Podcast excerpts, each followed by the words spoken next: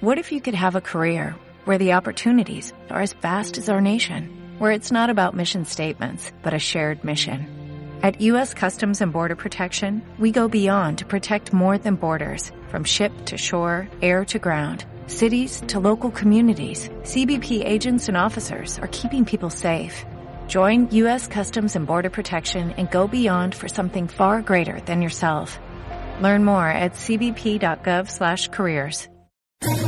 ¿Quieres especular en la bolsa de la mano de un profesional? Operativadax.com. Recibe al momento en tu móvil las compras y ventas que realiza Alberto Iturralde sobre el índice DAX. Nunca ha sido tan sencillo ganar en bolsa. Operativadax.com. Tardes de Radio y Bolsa con Laura Blanco. I can wait another day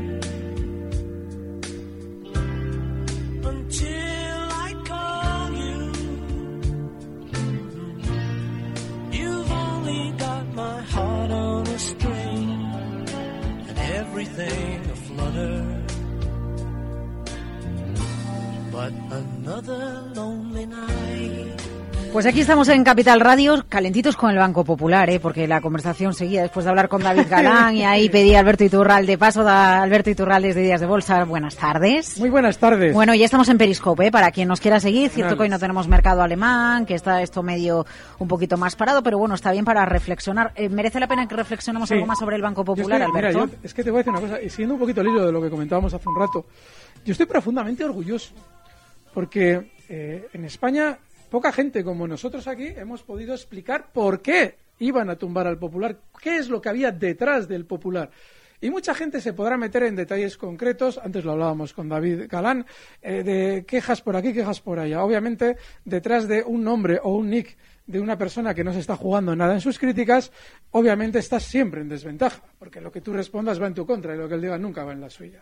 Pero lo que sí está claro es que, sea como fuere, ha habido muchísima gente que se ha retraído de comprar y de meterse en el problemón que iba a suponer Popular gracias a opiniones como las nuestras. Y además, mucha gente de la que ha entrado ha frenado la mano y lo ha hecho con menos volumen gracias a opiniones como las nuestras.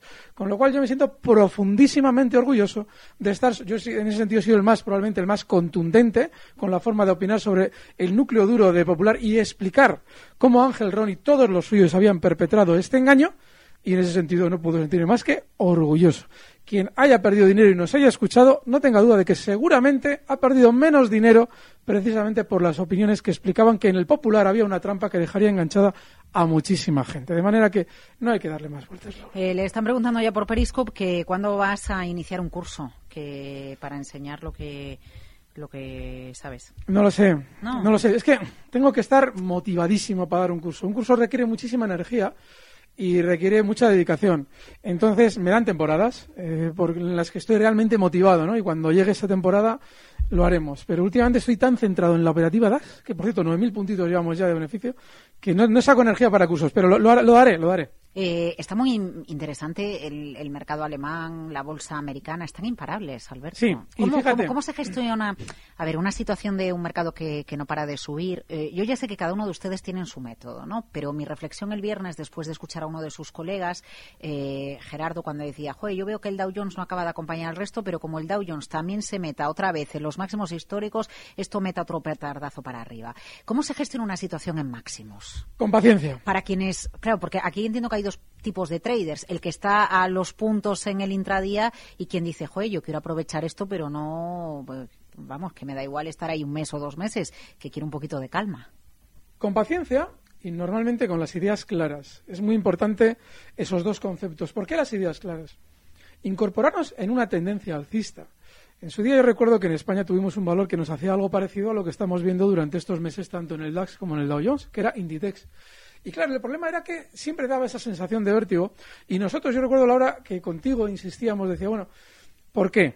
¿Por qué no vas a poder comprar en un valor que está especialmente alcista?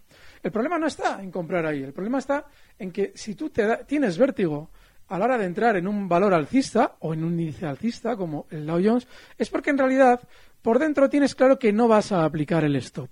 Quieres asegurarte que eso va a ir bien, porque no vas a aceptar, si las cosas se tuercen, el perder una pequeña parte del capital. De ahí el tener las cosas claras. Esa disciplina es fundamental. Y la paciencia, porque en ocasiones efectivamente debemos esperar, antes escuchábamos a David decirlo, esperar que un índice toque un soporte. No es el caso del Dow Jones. El Dow Jones está rompiendo durante estas horas un nuevo máximo histórico, como hacías tu alusión, y lo está haciendo con poca volatilidad. No tiene nada de descabellado el incorporarse alcistas, porque esa baja volatilidad nos dice que no hace falta esperar al soporte, sino colocar el stop de, de, de pérdidas en el soporte, que en el caso del Dow Jones está en los 21.050 ahora mismo, y entender que el siguiente objetivo para el Dow Jones está en los 21.400. No quiere decir que necesariamente se vaya a cumplir, sino que las probabilidades de éxito en el caso de tener esa eh, estrategia son muy altas. Eh, vamos a ir enseguida con los WhatsApps, eh, con las llamadas y con las consultas. la primera por la que le quería, bueno, hemos comentado Arcelor, hemos comentado los máximos del mercado americano. ¿Usted quiere decir algo de Alphabet, Google? con los mil dólares. No, el, problema de los valores que llegan a un nivel que va a ser publicitado, como es el mil, en el caso de los dos valores, es que sirve de excusa para poner en la opinión pública un valor. Y eso conlleva siempre compras masivas. Esas compras masivas no se preguntan nunca de dónde salen las ventas, también masivas, obviamente, para dar eh, satisfacción a las Vamos, que si alguien compra es que alguien está haciendo caja. Ahí está. Con lo cual hay que tener mucha precaución. Eh, es muy importante lo que hemos hablado antes de entender que no está mal en entrar en valores desbocados al alza. Lo que está muy mal es hacerlo sin tener claro que en el momento de equivocarnos vamos a aplicar un stop. Vale, pues clarito que si entramos con stop y el stop se ejecuta y si no, Alberto Iturralde nos quita el saludo. Por cierto, Alberto, eh, preguntas a través de Periscope, hay varias de, eh, hay varias de Arcelor eh, que está, además coincide con que Arcelor hizo un contra-split además. Sí. ¿Por dónde? Y que, ¿qué pasa? Que en todos los periódicos, dicen por Periscope, en todos los periódicos está con recomendación de compra. Pues si eso es cierto, me gusta siempre que me dan referencias externas de lo que todo el mundo piensa, comprobarlo yo por mí mismo, porque a veces hay matices que realmente eh, suelen llevar la sensación al lado contrario, ¿no? Cuando leo realmente lo que dicen por ahí, lo veo de diferente manera. Pero en este caso, si fuera cierto lo que nos están diciendo, que son recomendaciones de compra, yo recuerdo que la trampa de Arcelor está clarísimamente larvada en el comienzo del año 16. En el comienzo del año 16, Arcelor había caído desde niveles que después de ese contrasplit estarían en zonas de 125 euros allá por el año 2008 y había caído hasta el nivel 6, mm, no, hasta el nivel 6 redondo, justo. Y ahí se publicaron unos resultados negativos. Siempre explicamos, una vez que un valor ha caído lo suficiente, es decir, que ya todo el mundo está con un gran sentimiento negativo, las compañías aprovechan para darnos las noticias realmente negativas, para que claudiquemos, vendamos y ellos, tomando todo nuestro papel, lo rentabilicen realizando subidas que en el caso de Arcelor han llegado a ser del 300% en prácticamente solo un año. Esa subida del 300% coloca el valor de nuevo en todos los informativos, noticieros y mentideros bursátiles en el tono positivo. Arcelor, el valor que más sube en 2016. Y eso lo que genera, sobre todo, es la misma sensación compradora que describíamos ahora con los mil dólares de Alphabet. Es decir, que entra todo el mundo comprador al calor de lo que se ha perdido, obviamente comprando los títulos del núcleo duro de Arcelor, que nos dio las malas noticias para que vendiéramos, mal vendiéramos los nuestros y, lógicamente, hiciera subir ya esos títulos en sus manos. Con lo cual, mucho cuidado porque si hay un sentimiento de recomendación, es peligrosísimo seguir ese tipo de, eh, sobre todo de opiniones. Dele usted un nivel. Eh, Arcelor tiene toda la pinta de dirigirse a la baja durante estas semanas hasta el nivel 17. 17.05 concretamente. Y tiene toda la pinta de rebotar ahí. Y está ahora mismo en 18.81, con lo cual tiene una caída latente de aproximadamente el 10%, casi el 10%, y eh, yo creo que el rebote va a ser, probablemente será importante. Pero lo más normal es que recorte esté ahí. Eh, bueno, no hemos comentado el IBEX, pero bueno, ya ha sido una sesión muy planita. Eh, primero, a ver, vamos a un audio de WhatsApp, si le quieren preguntar a Alberto, 687-050600. Hola, buenas tardes. Llamo desde Valencia. soy José, desde Valencia. señor Iturralde, por favor, ¿me podría analizar eh, Gamesa para medio plazo o quizás a largo plazo? ¿Hay futuro en esta empresa? Muy amable y muchas gracias. muchas gracias. ¿Hay futuro en el gráfico de Gamesa, Alberto? Sí, en el no me gusta precisar plazos, pero sí hay futuro. El problema es el presente. Es decir, el problema es ahora qué va a hacer. Yo creo que ahora lo más normal es que tienda a hacer algún recorte, 19.85. Yo eh, meses atrás comentaba que Gamesa estaba llegando a zonas clave ya. Esa zona que tras las entregas de dividendo eran 19.70 y ahí seguramente se mantendría especialmente entretenida porque esa zona 1970 comenzaba a ser el gran techo que había realizado Gamesa con el boom de las renovables entre los años 2006 y 2008. Eso significa que seguramente durante estos próximos meses tienda a estar mucho más lenta que hasta ahora, seguramente quiera adentrarse más en ese techo, no nos debería extrañar ver en zonas de 22, pero yo no entraría ahora porque para entrar en un valor que tiene ese recorrido, lo mejor es esperar soportes. Y el caso del soporte en Gamesa está en los 18-20, con lo cual esperaría antes ciertos recortes antes de entrar al comprador. A ver, eh, Salva, a oyentes arroba capitalradio.es, buenas tardes, ¿cómo va a entrar en Inditex si supera los 36,90 no superados hoy? ¿Cuál sería el objetivo? Bueno, Inditex es de los pocos valores que yo creo que está relativamente bien. Eh, ¿Por qué los 36,90? Ese, ese, ese, ese nivel no tiene ninguna importancia. Casualmente ha sido ni siquiera, ¿no? A ver, sí, ha sido el máximo de hoy. Vale, por eso nos lo está diciendo. No, el nivel clave ya se ha superado. Y ese nivel clave está justo en los 36.50. Eh, la subida de Inditex, como está siendo tremendamente tranquila y con baja volatilidad, lo que nos tiene que hacer es estar ya dentro, ya dentro del valor, estar comprado. Se puede comprar incluso mañana sin ningún problema, con un objetivo alcista en zonas de 37.50. Y el stop en 36 50. Hoy cierra en 36.63.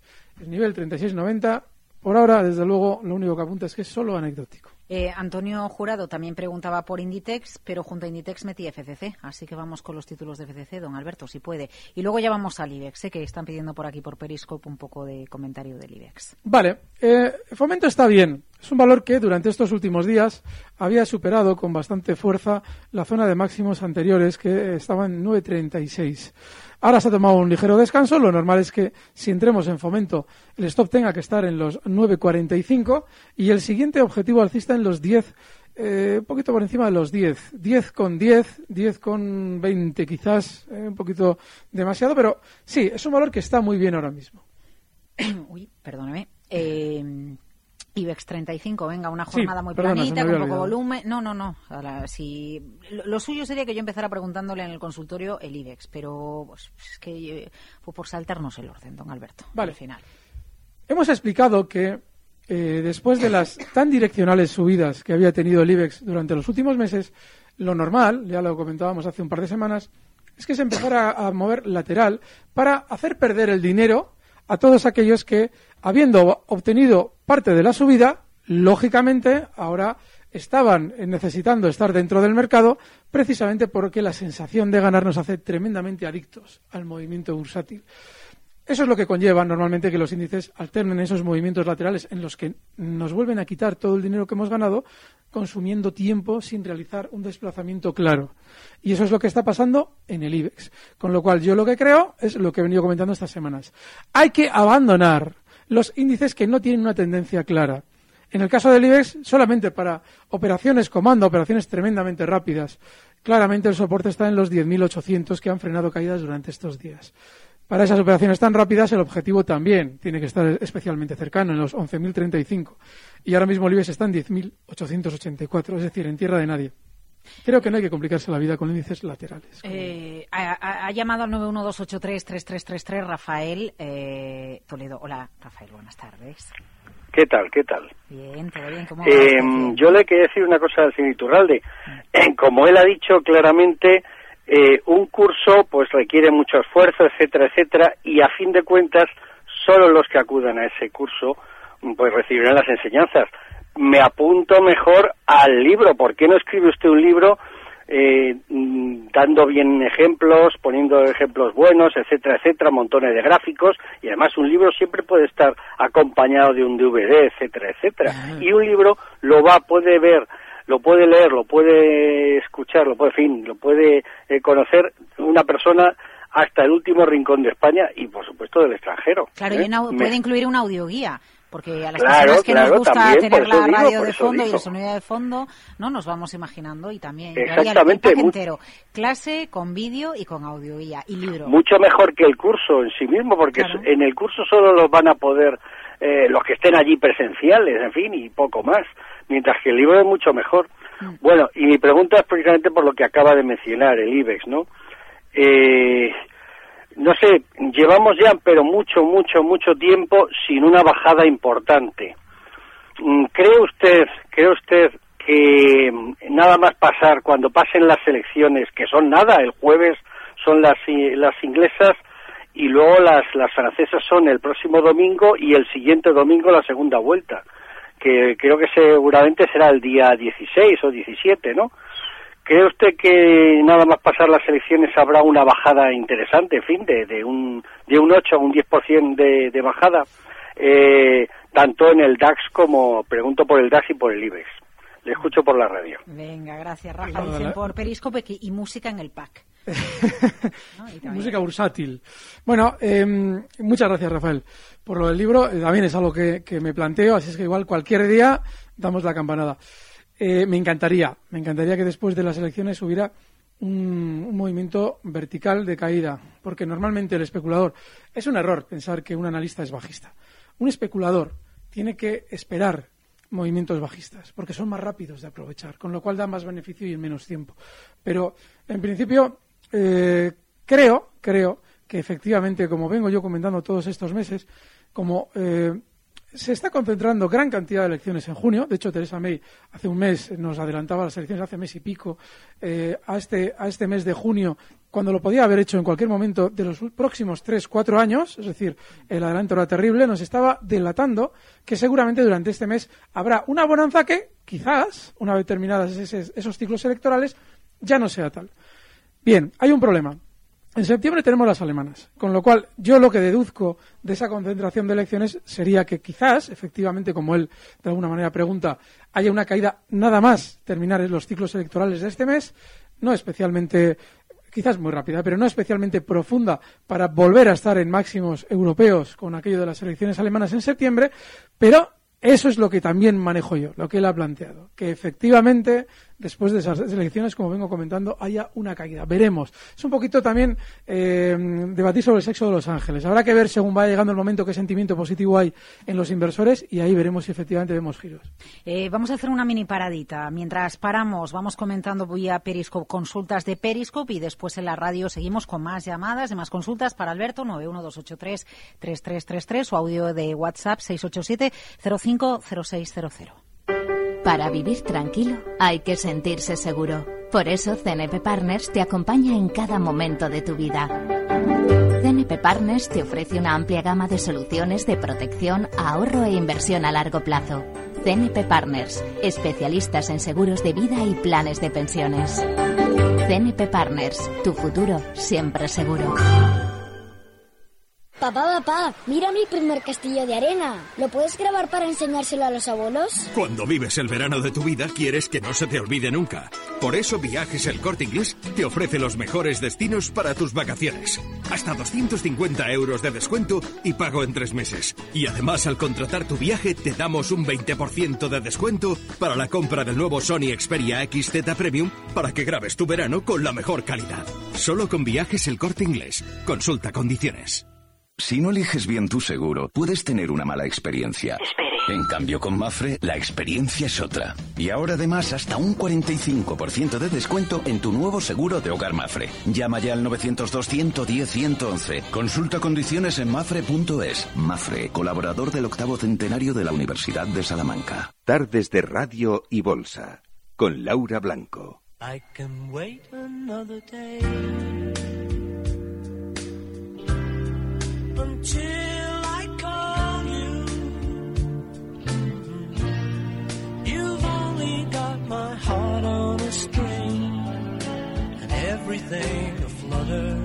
Ya nos reincorporamos a la radio. Seguíamos en Periscope donde don Alberto comentaba Bayer y decía que, cuidado eh, con el nivel al que se dirige y me recordaba, oye, lo clavamos la semana pasada con Celnex. Entonces, a ver, saque el gráfico de Celnex, claro, claro. Ah, sí, sí, sí. A ver, vamos, a con- reconstruir los hechos y ya enseguida más consultas. Bueno, el caso de Celnex es complejísimo, porque la semana pasada cuando lo traíamos era porque estaba rompiendo verticalmente, además con mucha fuerza, al alza esa zona eh, de máximos que había tenido hasta entonces. Bueno, en muy poco tiempo, fijaos, lo traíamos en zonas de 17,80. En muy poco tiempo ha llegado a 19. Ahora yo no confiaría demasiado en Celnex. Ahora sí que hay que recordar lo que comentabas, Laura, en el cierre de la semana pasada. Y es que decías, uy, Goldman entra en Celnex. Y yo decía, ¡buah! Cuidadito ya entonces con el valor. Y es que a partir de ahí comienza la volatilidad. La subida la realizó, esa subida hasta el objetivo alcista con tal velocidad que ahora hace especialmente recomendable, sobre todo, recoger velas, recoger ese beneficio que todavía es muy alto y mantenernos al margen, sobre todo por esos dos factores. Uno, la volatilidad del nerviosismo y, sobre todo, que nos han dicho ya que alguien tan guapo como Goldman entra en Celnex. Eh, ¿Cómo mide usted el sentimiento positivo del mercado? Eh, eh, se lo pregunta por Periscope. Y luego, ahora voy con María, que está al teléfono. Y luego le pregunta, creo que era Aristides, que cuánto tiempo y o miles de gráficos considera usted que necesito para levantar su día y considerar que ya era un buen analista. Dos preguntas. Esa y luego la Si de... haces la pregunta de si eres un buen analista, mal asunto. Disfruta con la bolsa. No te preocupes de si eres bueno o eres malo. Simplemente disfruta.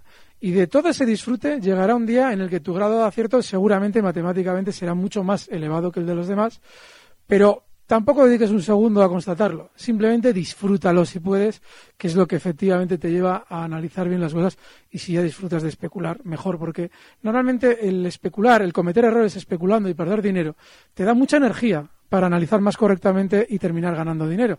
Con lo cual, si consigues energía por esa vía también, mucho mejor. Eh, ¿Y lo del tema del optimismo?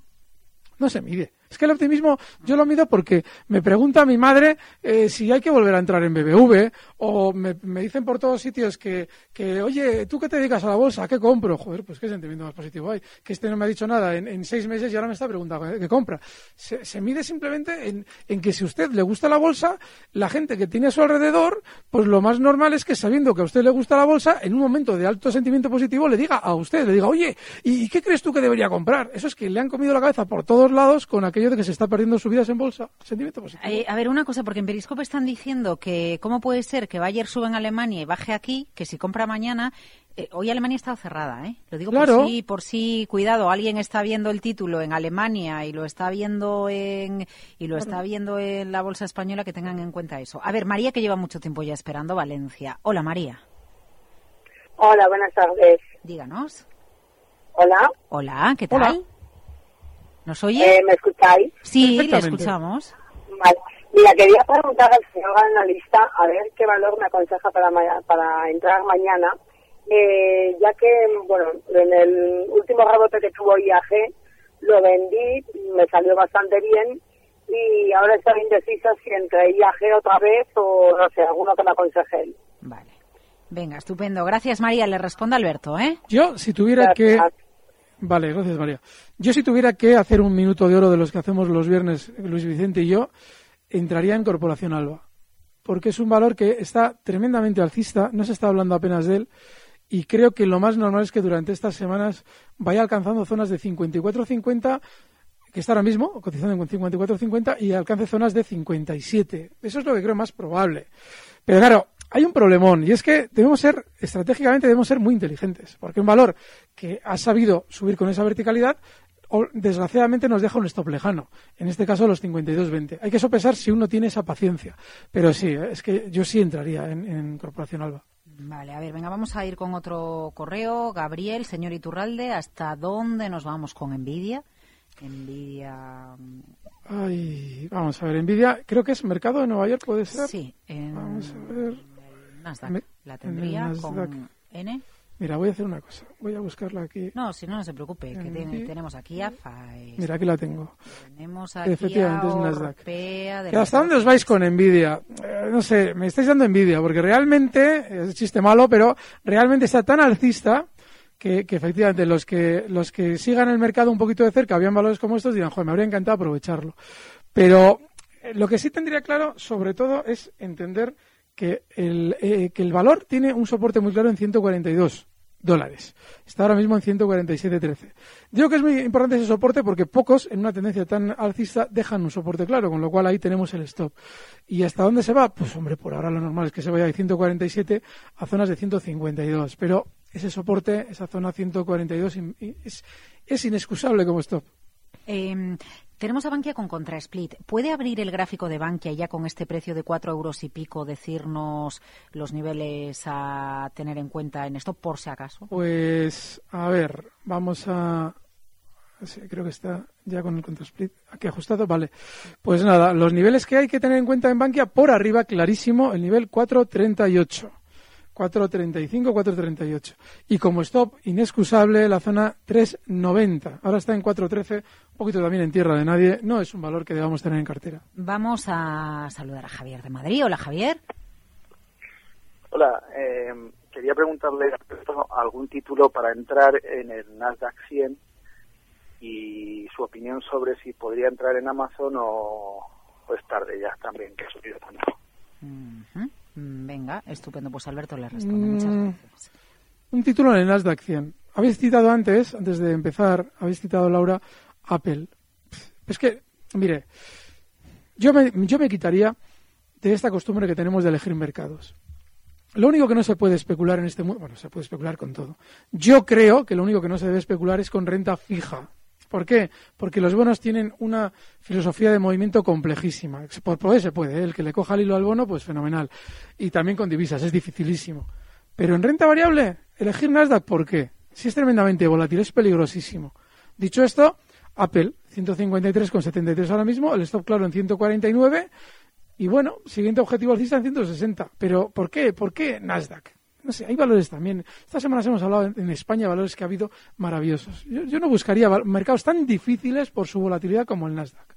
Eh, porque es difícil operar en divisas. Porque los giros, mira, eh, donde hay muchos partícipes, la especulación es más difícil siempre.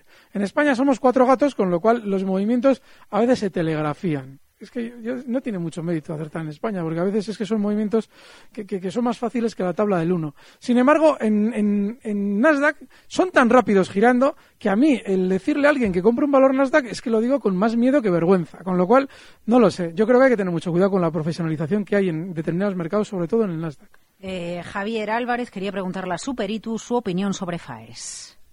Bueno, el caso de FAES es el de un valor que ha sabido en el pasado dar muchos problemas a quien entraba en los calentones que ha protagonizado FAES en muchas ocasiones. Ahora está tremendamente de capa caída y mi opinión es muy negativa. Lo más normal es que desde 3.10 continúe descendiendo hasta niveles de 2.85. Ahí, ahí probablemente tengamos un rebote. Pero ¿qué sentido tiene estar en un valor que ha caído tanto estos meses y encima no tiene ningún gesto alcista? No hay que estar en FAES. Ya. Lo que pasa es que es verdad que generamos vínculos, ya sea con un índice, con un Nasdaq 100 o con una compañía. Eso Cuando se habla mucho de una empresa, eh, a, a veces a, a nosotros nos entra el sentimiento de responsabilidad porque a veces das una noticia por lo anecdótico. No es una invitación a una compra, sino simplemente que una empresa hace algo, te llama la atención, hacemos un reportaje y luego de repente llega algún correo, no, es que escuché que en la radio hablaban de tal empresa y dices, no, no, pero Durante nosotros no lo hacíamos semanas. co- co- con, ni- ningún tipo de intención, era simplemente contar la historia de la empresa porque la historia era interesante, no era una invitación a comprar. Vincularse a algo en bolsa, ya sea un valor o un mercado, es el mayor error que cometemos a priori. Luego ya durante la estrategia cometemos todos los demás errores. Pero es un error en- inmenso. Yo, concretamente, estoy obligado a especular en el DAX. Hay veces que digo, "Joy, si me encantaría enviar una orden SMS en otro índice que estoy viendo muy claro. No, no. Yo estoy obligado al DAX porque ese es mi compromiso. Pero ningún especulador se tiene que vincular necesariamente a ningún producto, porque los productos cambian su filosofía. Y puede que en un momento determinado el que estemos especulando cambie la filosofía y hace dificilísimo manejarlo. Eso hay que, hay que observar y saber girar.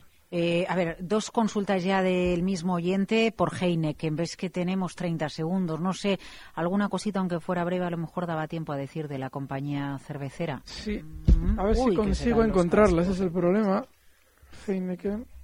Y si no, pues se lo comentamos. Vale, lo tengo aquí en el, en el AEX. Vale, eh, muy vertical, muy buena compra si lo hace, un valor que se puede tener ya en cartera, 87.22 cotiza y objetivo alcista desde los 87.92 ¿O que está ¿Y stop? en 95. ¿Stop? En 87.22 el Vale, stop vale. y 95 el objetivo. Alberto Muy buena. Días de Bolsa. Que gracias. A vosotros. Que es muy amable. que y ustedes también, ¿eh? Por estar ahí. Y Dani Mateos, en la dirección técnica. Y Dani ya nos ha cambiado la música. Esta no era la que eligió Iturralde para empezar. Bueno, que Dani sabe. Que mañana volvemos con el mercado abierto, también el alemán, ¿eh?